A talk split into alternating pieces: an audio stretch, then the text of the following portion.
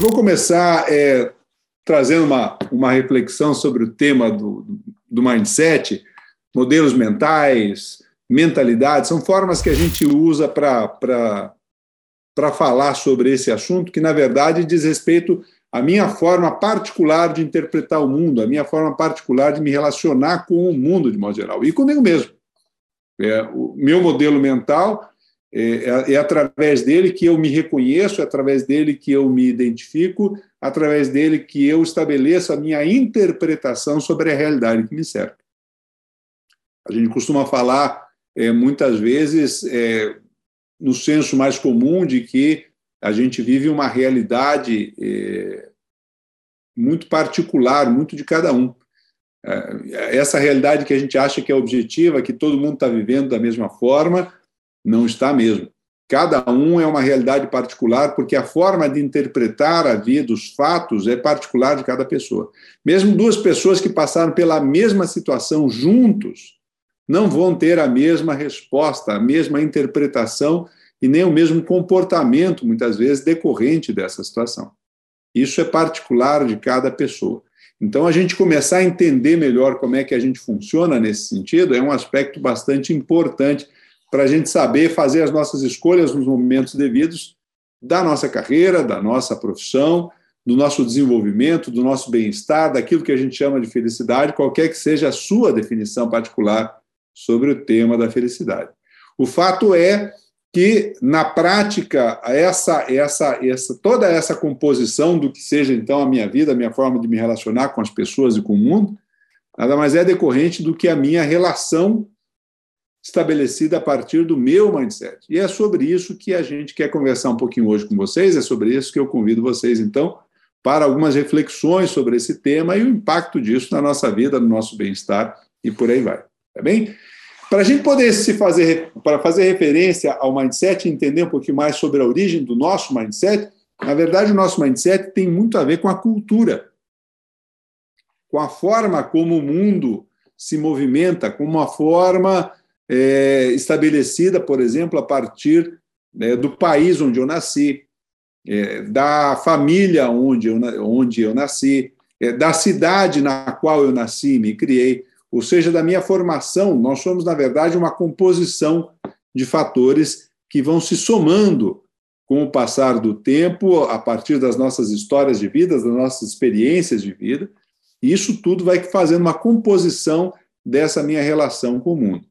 Em dois aspectos. Um que a gente chama de mente consciente, que é essa que a gente está usando aqui agora para refletir, para pensar, para conversar. Outra é a minha mente não consciente, o depositório das minhas informações é, que se somam ao longo da vida e que traduzem essa minha mentalidade, essa minha forma de interpretar o mundo. Parte disso, então, é da minha educação, parte disso é da cultura do local onde eu nasci, e para a gente entender isso, principalmente aqui no mundo ocidental, a gente tem que falar um pouquinho de história. Essa aqui é uma máquina a vapor típica da primeira revolução industrial. Até meados do século XVIII, o mundo era mais ou menos na base da boa vontade, é, do esforço, sem muita ordem, sem muito critério, é, da atração animal para fazer qualquer serviço um pouco mais pesado.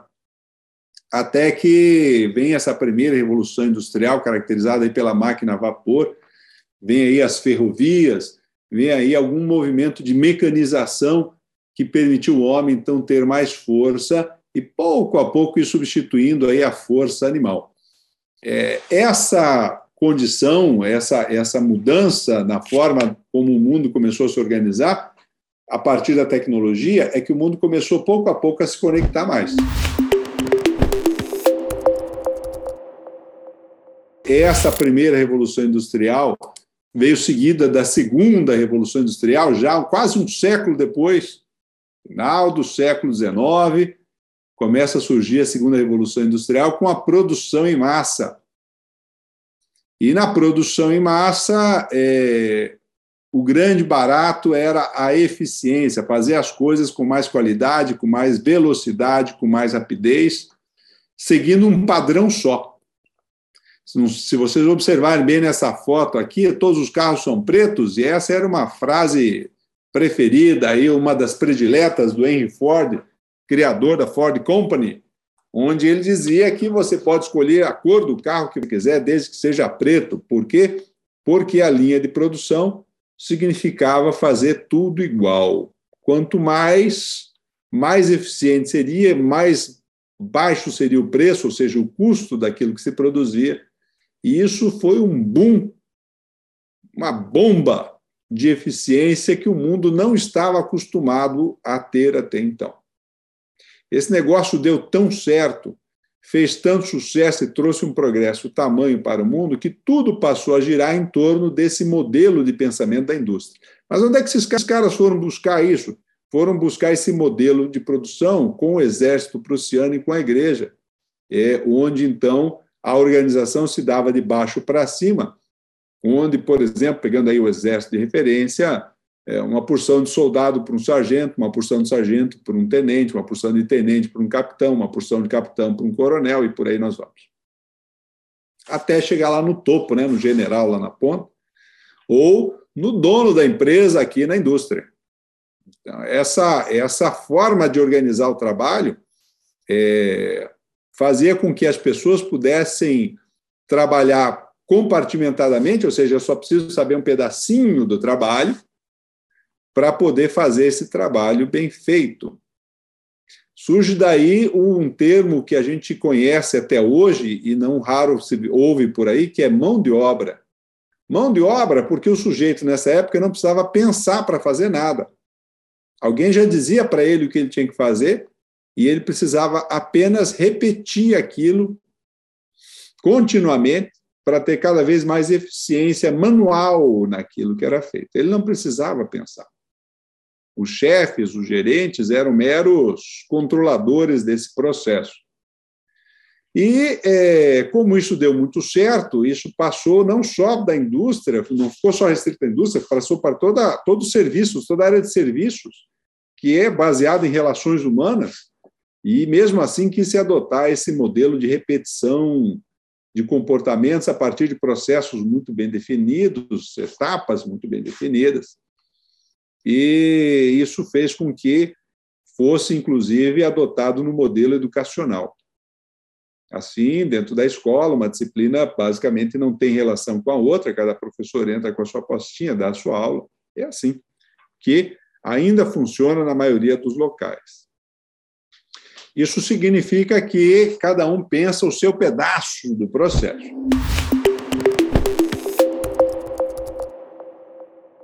O Charlie Chaplin, que era um comediante aí é, muito perspicaz, muito inteligente, acabou percebendo isso e criou um filme chamado Tempos Modernos, onde ele fazia o papel de um trabalhador de fábrica só preocupado em apertar dois parafusos. Esse era o trabalho dele. Você vai lá e passa o dia apertando dois parafusos. E assim se estabeleceu uma forma de pensar. Qual é a forma de pensar que se estabeleceu aí? Vamos dividir para estudar e assim entender. Mas entender aos pedaços.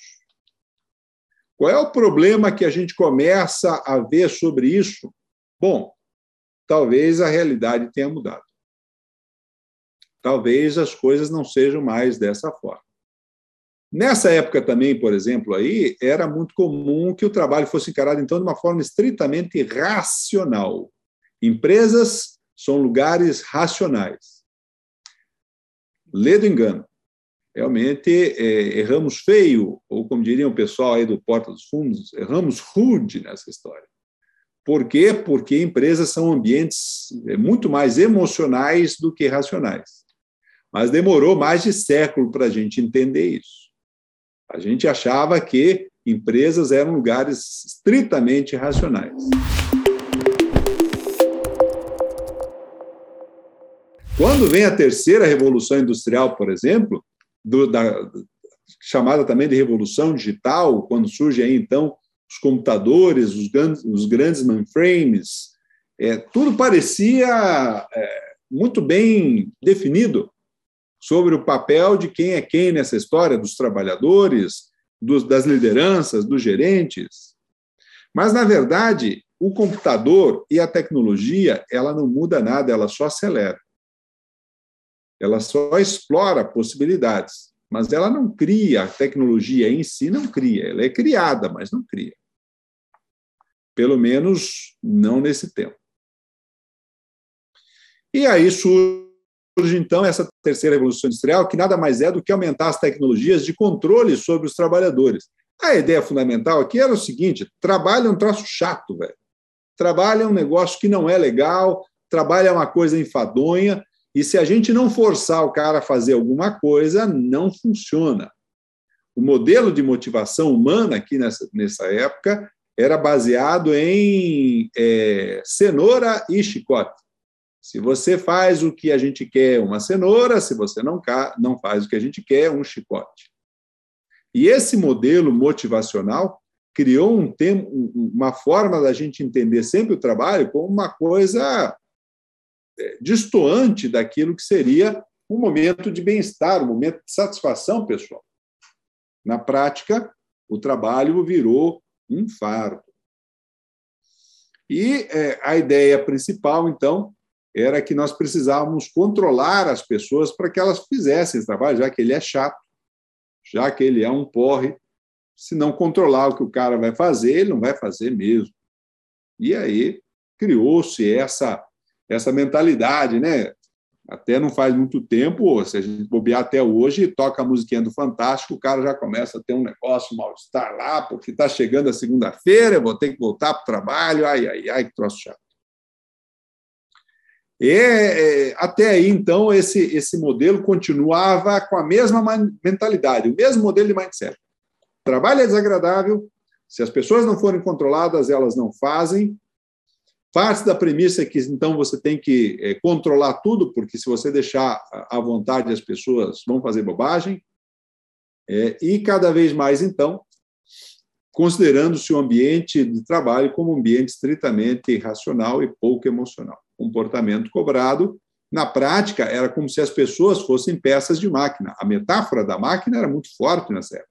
Pessoas são peças de uma engrenagem que é a área, o departamento que ela trabalha, que faz parte de uma máquina maior que é a empresa. Então, a empresa era uma máquina que precisava ser perfeita, que precisava funcionar bem, principalmente se as suas engrenagens se encaixassem muito bem, que seriam os departamentos, e os profissionais as peças dessa engrenagem. Se eles trabalharem e fizerem a parte que lhes cabe, a máquina vai ser uma máquina perfeita e de muito sucesso. Qual é o problema disso? O problema disso é que isso não está aderente à natureza humana. E na hora que as coisas começam a se modificar e a tecnologia começa a se sobressair, cada vez mais o lado humano começa a aparecer. Esse é um paradoxo muito doido da gente pensar. Quanto mais a tecnologia avança, mais a humanidade se destaca, mais o papel humano se destaca. Era assim desde a primeira Revolução Industrial ou da segunda Revolução Industrial, por exemplo, com a luz elétrica. A luz elétrica, o que ela faz é prolongar o contato humano. Antigamente, escureceu, o que você ia fazer? Ia dormir, né? A luz elétrica foi um, uma grande transformação na vida da sociedade, de modo geral. Mas hoje em dia ninguém fica muito ansioso para chegar em casa e ligar o interruptor de luz. Você simplesmente vai achar ruim quando a luz acaba. E talvez nem tanto mais pela luz, mas por causa do Wi-Fi. Porque aí a luz acaba, o Wi-Fi some, e aí como é que eu vou fazer? Então, na prática, cada vez mais, quanto mais a tecnologia avança, mais ela fica inerente à nossa vida, intrínseca à nossa vida. E a gente passa cada vez mais a buscar aquilo que a tecnologia nos proporciona, que é a aproximação humana. Então, agora na pandemia, a gente, todo mundo conectado para saber as notícias e cada um dando um pitaco sobre que vacina deveria ser, mesmo sem nunca ter estudado o assunto. E recentemente estamos muito discutindo sobre o leste europeu e a guerra entre Rússia e Ucrânia, como se tivéssemos um grande entendimento da cultura daquele local. Mas isso é permissível por quê? Porque a tecnologia permite isso. Ela nos aproxima, e aí, quando nos aproxima, eu quero dizer o que eu acho. Eu quero colocar a minha opinião, eu quero participar disso. E isso é que a tecnologia faz. Quanto mais a tecnologia cresce, mais o lado humano se destaca. Surge então a chamada quarta revolução industrial, na virada aí do século, trazendo uma série de tecnologias, não uma tecnologia, duas tecnologias, mas dezenas de tecnologias de alto impacto, uma retroalimentando a outra. E isso faz com que a gente comece a ter, então, esse lado humano cada vez mais presente e percebido nas organizações. E começa a se perceber também que aquela ideia de tratar o indivíduo como uma peça de uma engrenagem começa a dar para trás. As empresas que começam a se destacar mais são aquelas que têm um tratamento mais humanizado. Da mesma forma que os trabalhadores, então, ou os funcionários, precisam cada vez mais se qualificar em termos da chamada soft skills, que nada mais são do que as nossas habilidades socioemocionais, ou seja, a nossa capacidade de se entender e entender o outro, para construir acordos que permitam que que a gente crie um ambiente com mais sinergia. Sai a gerência de pessoas e começa a ver muito mais a gerência de ambiente. Como é que a gente cria um ambiente onde as pessoas possam dar o seu melhor? Como é que a gente cria um ambiente onde a gente possa ter as pessoas contribuindo e com o famoso senso de dono? Bom, dono, minha gente, é aquele que dá pitaco no negócio. Se a pessoa não tem espaço para pitaco, se ela não tem espaço para poder dizer o que ela acha, o que, que ela concorda, o que, que ela discorda, ela não tem a dona de nada e ela não vai se sentir dona de nada. E as organizações, então, passam a reduzir esse processo mais verticalizado e começa a surgir uma corrente mais horizontalizada, horizontalizada do ambiente de trabalho. E aí, a hora que a gente se aproxima, começa a haver um probleminha e esse probleminha chama relações humanas. Que é um negócio que é meio antigo, se a gente for pensar. Pensa bem aí. É um negócio meio de muito tempo, né? Mas a verdade é que entre consultores, a gente tem uma piadinha que a gente gosta de fazer de vez em quando, que é assim: se você chega a uma empresa e você quer parecer que é um cara que está entendendo o que está acontecendo e não sabe o que dizer, se dá uma franzida no olho, faz uma certa cara de inteligente, diz: ah, há um problema de comunicação na sua empresa e você vai acertar. Por quê? Porque juntou gente, os problemas de relacionamento e de comunicação começam a aparecer quase que imediatamente. E é por isso que a gente precisa começar a entender que, na verdade, se o ambiente mudou, se a estrutura mudou de trabalho, de vida na sociedade mudou, a mentalidade também precisa mudar. E é aqui que a gente entra propriamente para começar a falar do que, que acontece quando a gente não consegue acompanhar as transformações. O próprio ambiente de trabalho cria uma pressão danada em cima dos, dos indivíduos. Antigamente, se você fosse um cara, uma pessoa leal à empresa e não cometesse nenhuma falta grave, você entrava na empresa e se aposentava dentro daquela empresa, de boas. Mas, cada vez mais, a questão de resultados começou a falar mais alto. Então, não basta eu chegar na hora, na hora certa, sair na hora certa e ser leal à empresa. Não, não basta. Você precisa começar a apresentar mais resultados. E isso começou a gerar uma porção de problemas, e problemas ligados a desempenho notoriamente ansiedade, depressão, burnout, problemas decorrentes dessa transformação do ambiente de trabalho e da incapacidade de algumas empresas de criarem um ambiente mais humanizado para absorver essas transformações. O Brasil é hoje o país mais ansioso do mundo e a depressão só está dois pontos percentuais atrás. Isso porque o indivíduo se vê, então, na tentativa de controlar uma coisa que não está no nosso controle. Há uma forma infalível de você ser infeliz na vida. É você tentar controlar aquilo que não está no seu controle. Bom, e o que, é que não está no seu controle? As pessoas à sua volta, para começar. Essas pessoas não estão no seu controle. E as situações aonde você se encontra, também elas não estão no seu controle. Quanto mais você tentar controlar as pessoas à sua volta e as situações à sua volta, mais ansiedade você vai ter. Ansiedade nada mais é do que o medo é, relacionado à tentativa de controlar o que ainda não aconteceu. Como isso não é possível, a ansiedade é um medo invencível se você insistir na ideia de controlar as pessoas e situações à sua volta, principalmente amanhã. No aqui e agora, eu até posso influenciar as pessoas que estão conversando comigo. Mas amanhã não chegou, velho. Amanhã é outro dia, amanhã nós não estamos lá. E nós precisamos começar a entender um pouquinho mais sobre essa dinâmica dentro da nossa mente. Senão, cada vez mais a pressão aumenta e a gente não sabe como reagir a essa pressão. Ansiedade, excesso de futuro na cabeça. Depressão, excesso de passado na cabeça. Nós precisamos começar a melhorar o nosso estado de presença. E esse estado de presença só melhora se a gente melhorar a nossa inteligência socioemocional.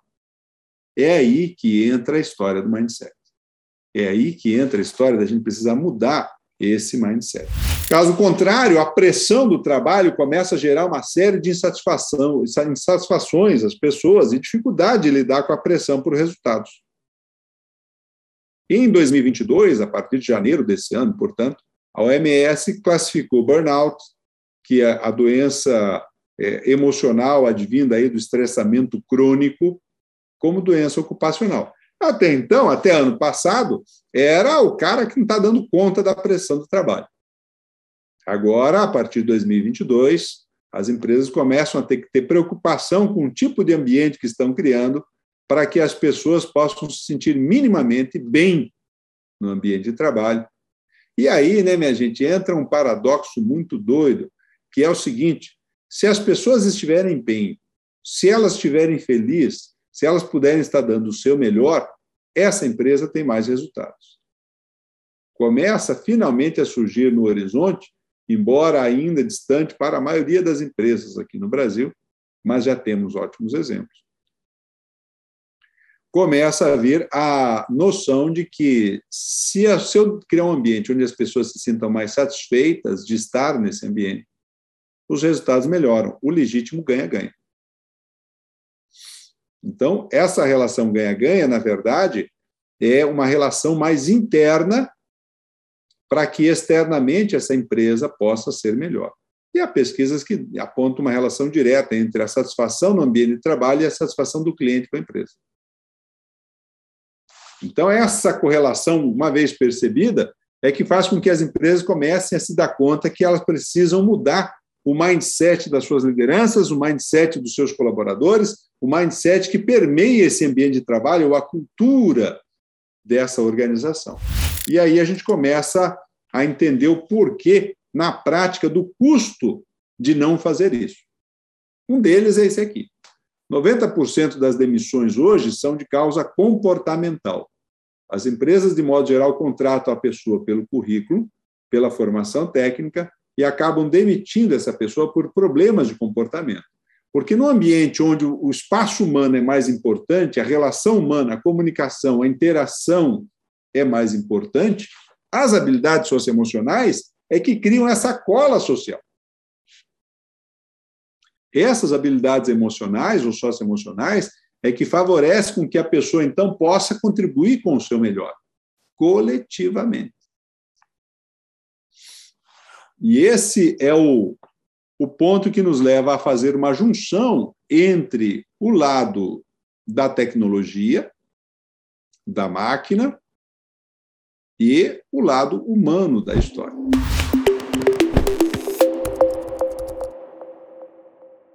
Para você poder se desenvolver melhor, produzir melhor, trabalhar melhor, alcançar o sucesso, qualquer que seja a sua definição de sucesso, necessariamente nós temos que combinar dois fatores: a tecnologia e a inteligência socioemocional.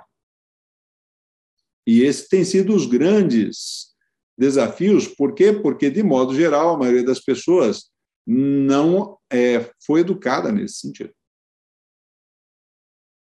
Na primeira grande adaptação à vida que nós temos, que é a infância, nós não temos esse córtex frontal formado aqui, essa parte do cérebro que raciocina, que pensa, que pondera, que planeja. A criança, ela reage ao mundo emocionalmente. Ela reage ao mundo num processo de adaptação emocional. Aqueles adultos que estão ali que são essenciais para a sua sobrevivência, porque o filhote humano é muito frágil em termos de é, sobrevivência, caso não tenha a presença de adultos com ele. E ali a gente aprende já os primeiros, os primeiros conceitos de certo e errado, mais ou menos flexíveis, conforme a educação que você, ou eu, ou qualquer pessoa tenha recebido. A gente começa a ter, então, ali os primeiros conceitos que eu tenho que atender o que os outros esperam.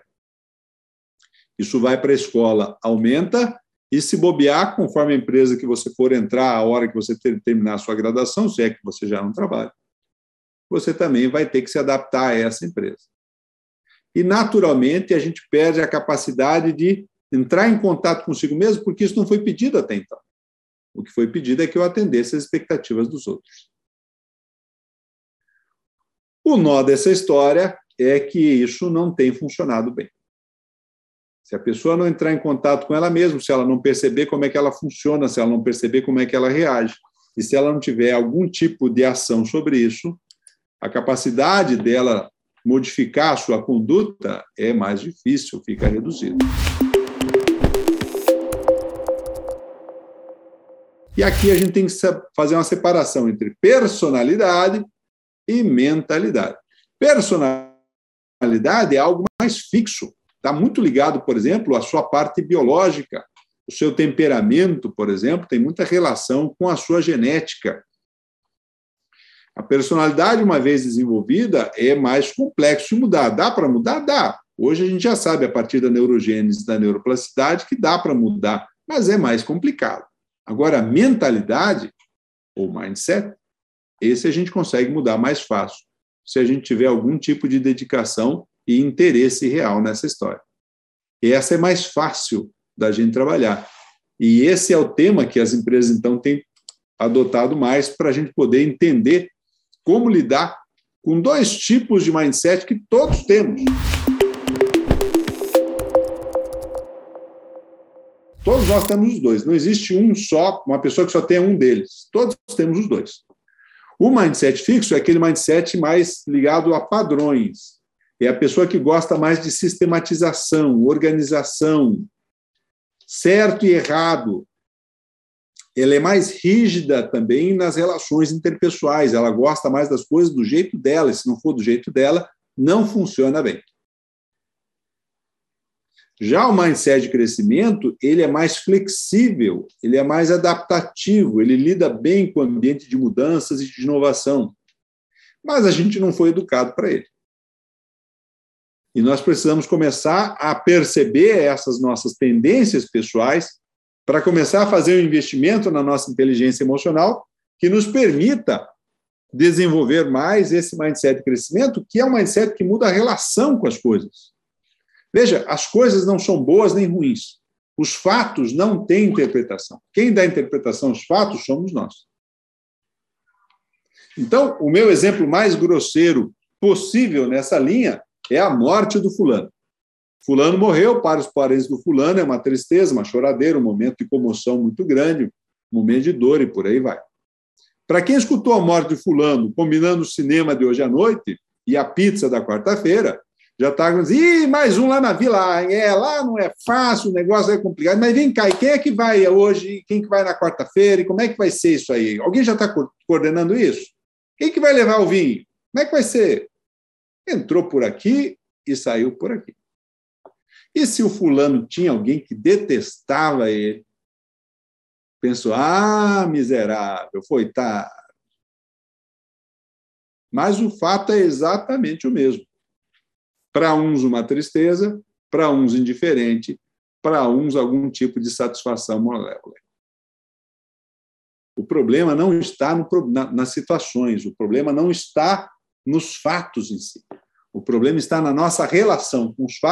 e a nossa capacidade de adaptação a essa realidade. Eis o nosso grande desafio nessa história.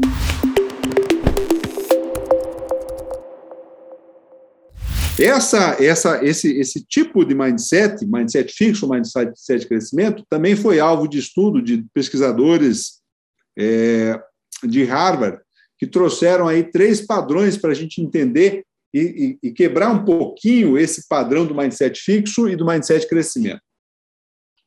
Mente socializada, mais para cá dessa, desse slide, nós encontramos lá a mentalidade fixa. Embora eu tenha falado que nenhum de nós é fixo puro, então não tem nível 1 nessa história. No outro extremo aqui do slide, o mindset crescimento, indo lá para uma escala de 1 a 10 é, genérica, né? uma escala genérica, apenas ilustrativa desse processo. Muito bem. O primeiro tipo de mente, que está mais mergulhada dentro do mindset fixo, é a chamada mente socializada. A mente socializada é aquela pessoa que tem uma preocupação grande de atender as expectativas dos outros. A estar de acordo com o que as pessoas querem e esperam dela é o melhor que ela acha que ela pode fazer. E ela só se sente bem quando consegue atender a isso. É um tipo de mente que tem uma preservação do status quo porque ela não quer contrariar aquilo que se espera. Pelo contrário, ela quer viver exatamente aquilo. Normalmente, então, acaba desenvolvendo uma baixa autonomia, que é um termo que vocês vão escutar muito aí no mercado e que normalmente a definição é equivocada em termos conceituais. Quando a pessoa, por exemplo, fala assim: ah, a empresa não me dá autonomia. A empresa nunca vai te dar autonomia porque auto significa eu. Nomia é normas, governos, ou seja, autonomia é governo de mim mesmo. Nenhuma empresa pode te dar o governo de si mesmo, só você que pode desenvolver isso.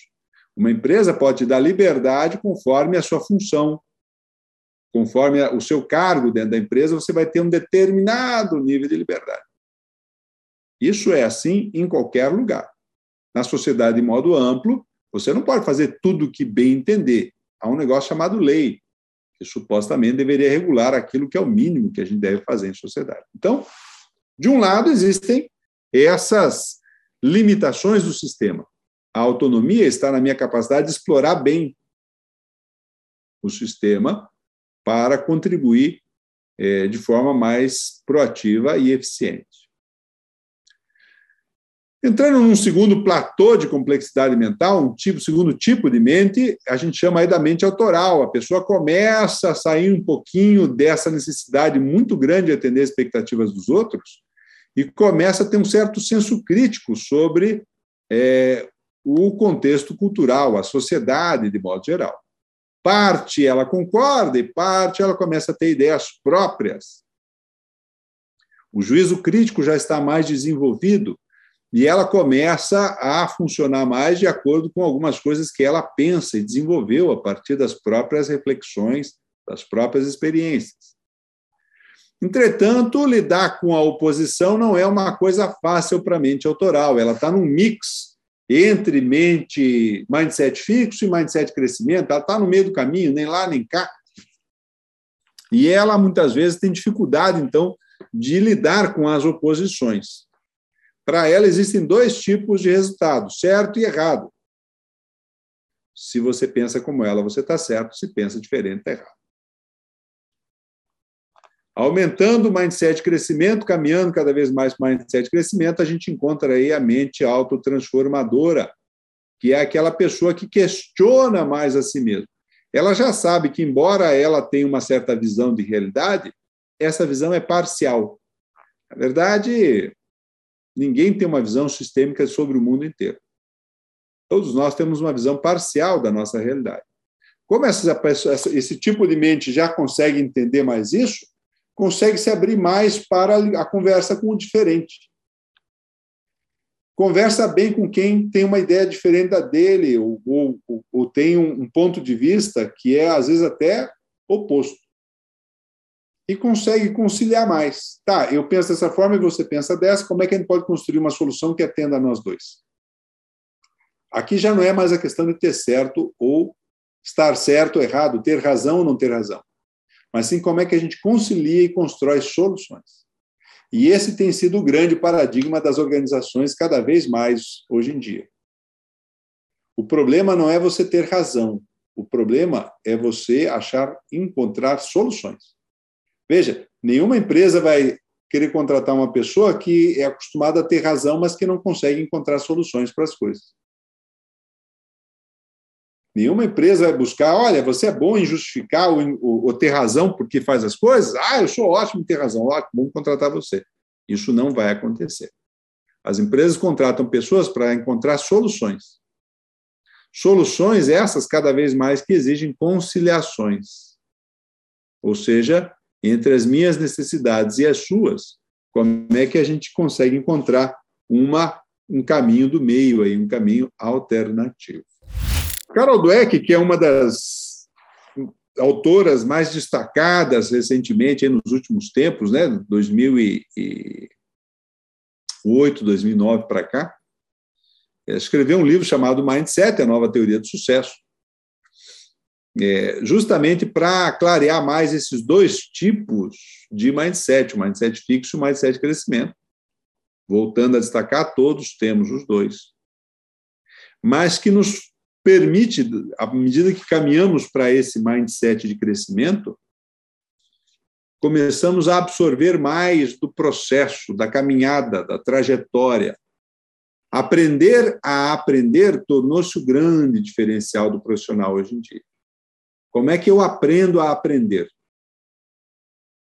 Porque acessar conteúdo é fácil, mas o aprendizado só se concretiza na hora que eu modifiquei o meu comportamento na hora que eu modifiquei a minha conduta, as minhas escolhas, os meus pontos de vista, a minha forma de me relacionar com os outros.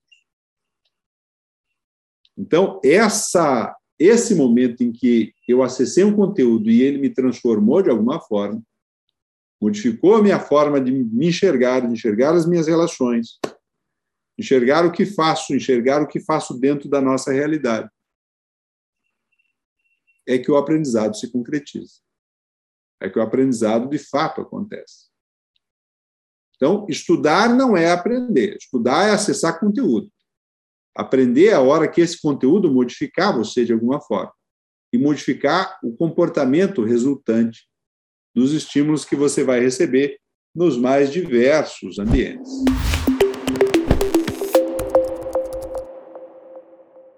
Chamamos isso de ser crescente. Ser crescente, então, desenvolver cada vez mais esse mindset de crescimento, é conseguir resultados com mais leveza, com mais facilidade, com mais confiança, segurança, clareza sobre o caminho, consciência sobre os nossos próprios potenciais. Porque na hora que você começa a trabalhar essa inteligência socioemocional, todas as situações ficam mais fáceis de você lidar, ficam mais leves para você lidar fica mais tranquilo para você poder entender quais são as variáveis daquele contexto, quais são as pessoas envolvidas, quais são os interesses envolvidos. E como é que eu posso encontrar uma solução que concilie para todos nós isso. A inteligência emocional, então, ela se evidencia quanto menos estresse nós passamos para buscar os resultados que desejamos para atender mais e alinhar mais as nossas ações com o nosso propósito de vida. Esse, esse, esse, esse posicionamento de se colocar como um ser crescente é justamente essa adoção, ou pelo menos preocupação, em desenvolver esse mindset de crescimento, essa inteligência socioemocional para lidar com a nossa realidade. Na nossa experiência aí de mais de 20 anos de pesquisa, a gente entende que é, existem três habilidades intrapessoais que são muito importantes nesse caminho: a autoestima, a autonomia e a autotransformação, a capacidade de transformar a si mesmo. Três habilidades importantíssimas dentro desse esquema para que a gente possa desenvolver a inteligência intrapessoal, ou seja, a relação comigo mesmo. E três competências da inteligência interpessoal: a coragem para enfrentar os meus desafios, a confiança para é, acreditar numa perspectiva positiva de que é possível, de que podemos aprender, e a criatividade para buscar novas soluções para novos desafios. Uma das questões, então, fundamentais, de novo, juntando tecnologia e pessoas, é que novos desafios requerem novas formas de pensar. A mudança que o mundo passa, em termos tecnológicos, nos leva a questionar a forma com a, com a qual nos relacionamos com o mundo e com os nossos desafios. Pensamos, precisamos pensar de uma maneira nova. Precisamos utilizar mais a nossa criatividade.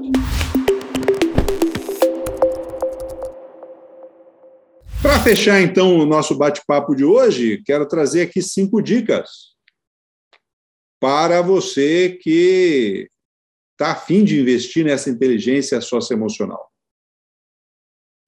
A primeira delas, aumente a consciência quanto à sua mentalidade. Você é mais sistemático, gosta tudo de um jeito só e tem que ser do seu jeito para estar tá bom? Ou você é mais flexível, adaptável, aberto, não tem a necessidade de ter razão, mas ao mesmo tempo sabe defender o seu ponto de vista, sabe colocar suas ideias, abre espaço para falar, abre espaço para ouvir, presta atenção nas diferenças como uma oportunidade de aprender. Então, o primeiro passo é aumentar a consciência sobre a nossa mentalidade. Qual é a minha mentalidade predominante aqui? A segunda é identificar os seus objetivos. Porque para barco que não sabe que porto almeja, não tem vento favorável.